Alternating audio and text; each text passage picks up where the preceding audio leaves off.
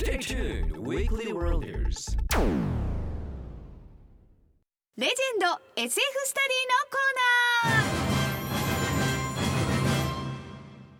地動説を唱えたガリレオも万有引力を発見したニュートンも最初はそんなバカなと当時の常識派から完全否定されていました絶滅したはずのシーラカンスは発見され空想の世界のものと思っていたブラックホールの存在は今や常識です。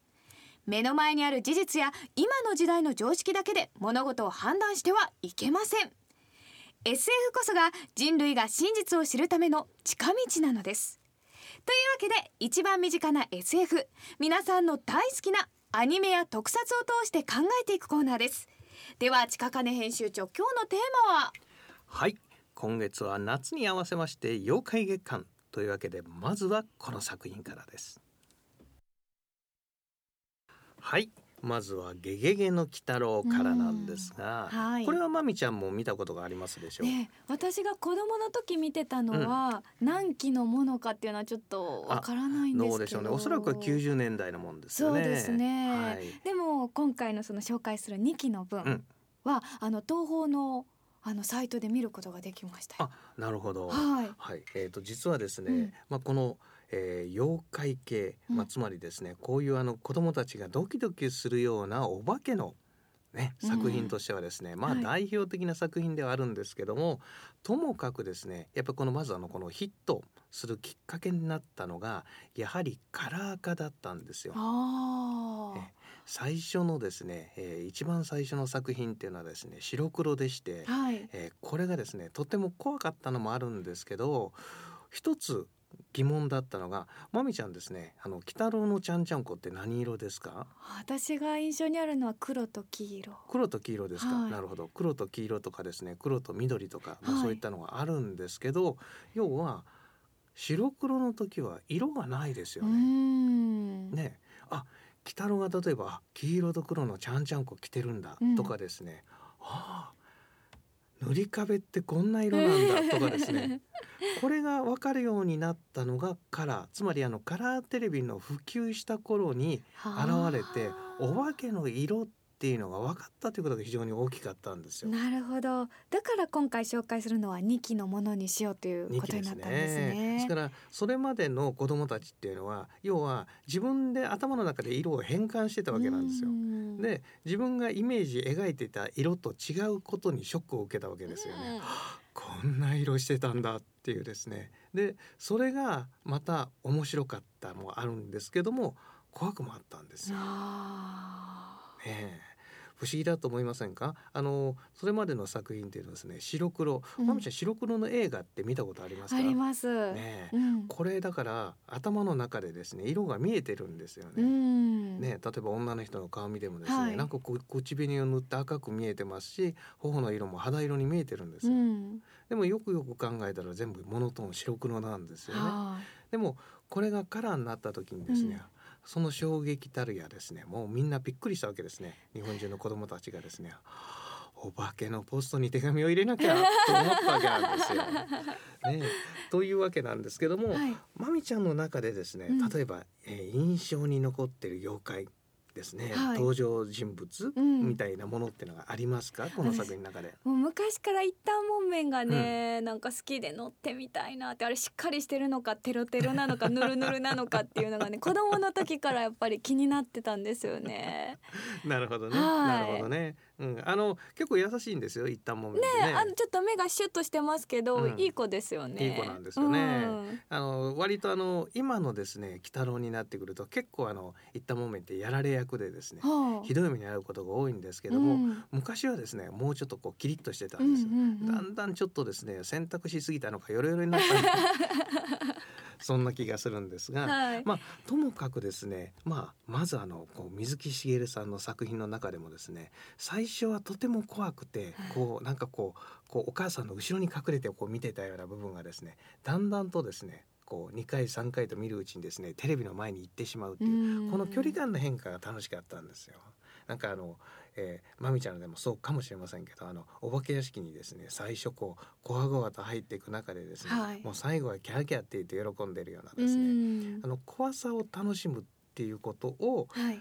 教えてくれたのがこの作品だと思います。はえーそして、えーとですね、今回もうこのしばらくの間でですね要は人間と要はこう神様の間にある生き物っていう話してましたけど、うん。ネズミ男っていうのがいましたよね。ああれ半妖怪なんですよね。ーへえあれ半妖怪なんです妖精ですか？じゃあ。妖精妖精半妖精半半妖妖精半怪ですよね。はい、という部分でもあるんですけどもともかくこの想像力の部分で面白いことをたくさん教えてくれましたよね。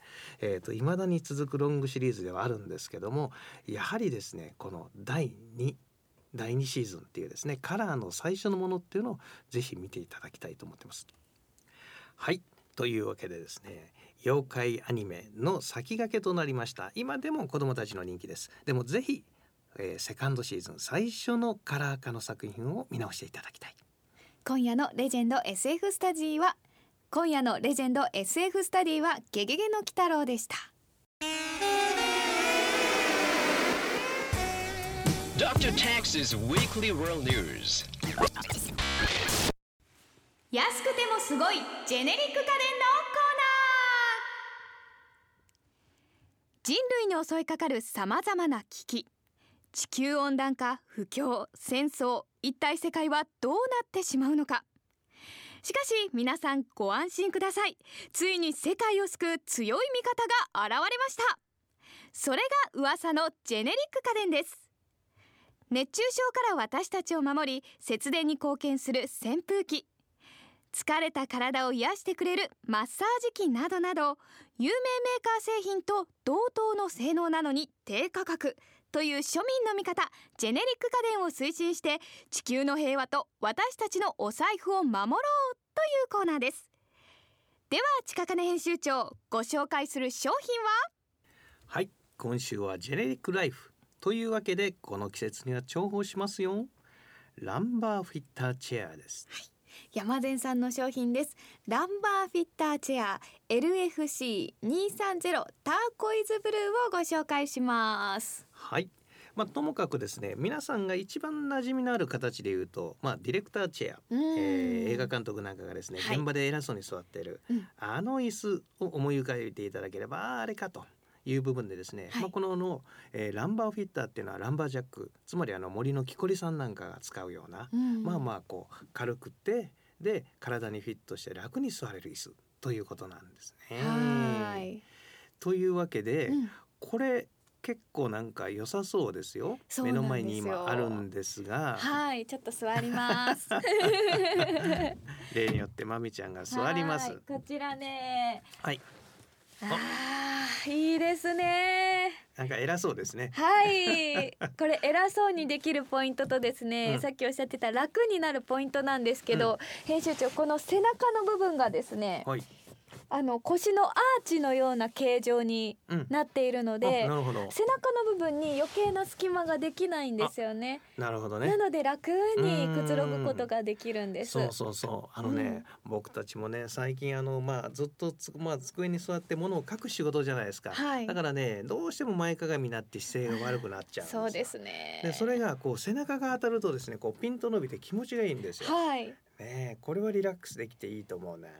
そして左右を見ればこのホルダー。うん飲み物とかねうん灰皿を置けるところが左右にあるので二つ分あるわけですよ。こちらにビールこちらにチューハイという。飲みすけですね。よっぽどお酒が好きな方ですね。まあその選択は自由にできるということですよね。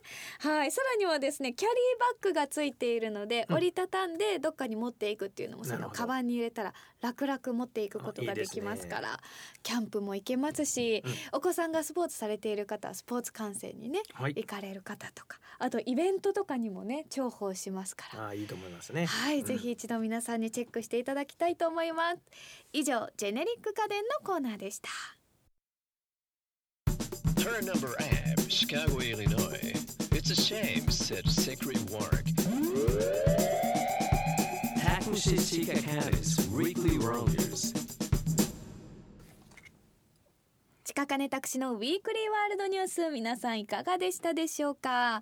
さてここで楽しいイベントのお知らせです。そうなんです。ということでですね皆さんあの8月6日はぜひ、えーお暇にしておいてください、はい。神戸に遊びに来てください。うん。えーとですね、当日あの花火大会があるんですがはあその内のイベントでですね乾杯神戸というイベントにですね、ウィークリーワールドニュースのジェネリック家電のブースが出ますで、えーそこに僕もまみちゃんもいますので、はい。ぜひ皆さん会いに来てください、えー映画でおなじみのあのたこ焼きそしてジェネリック家電のアウトレットショップもろもろたくさんのことをご用意しております、えー会場でお会いできるのをお待ちしております。それでは皆さんまた来週。8月6日お待ちしております。会場で会いましょう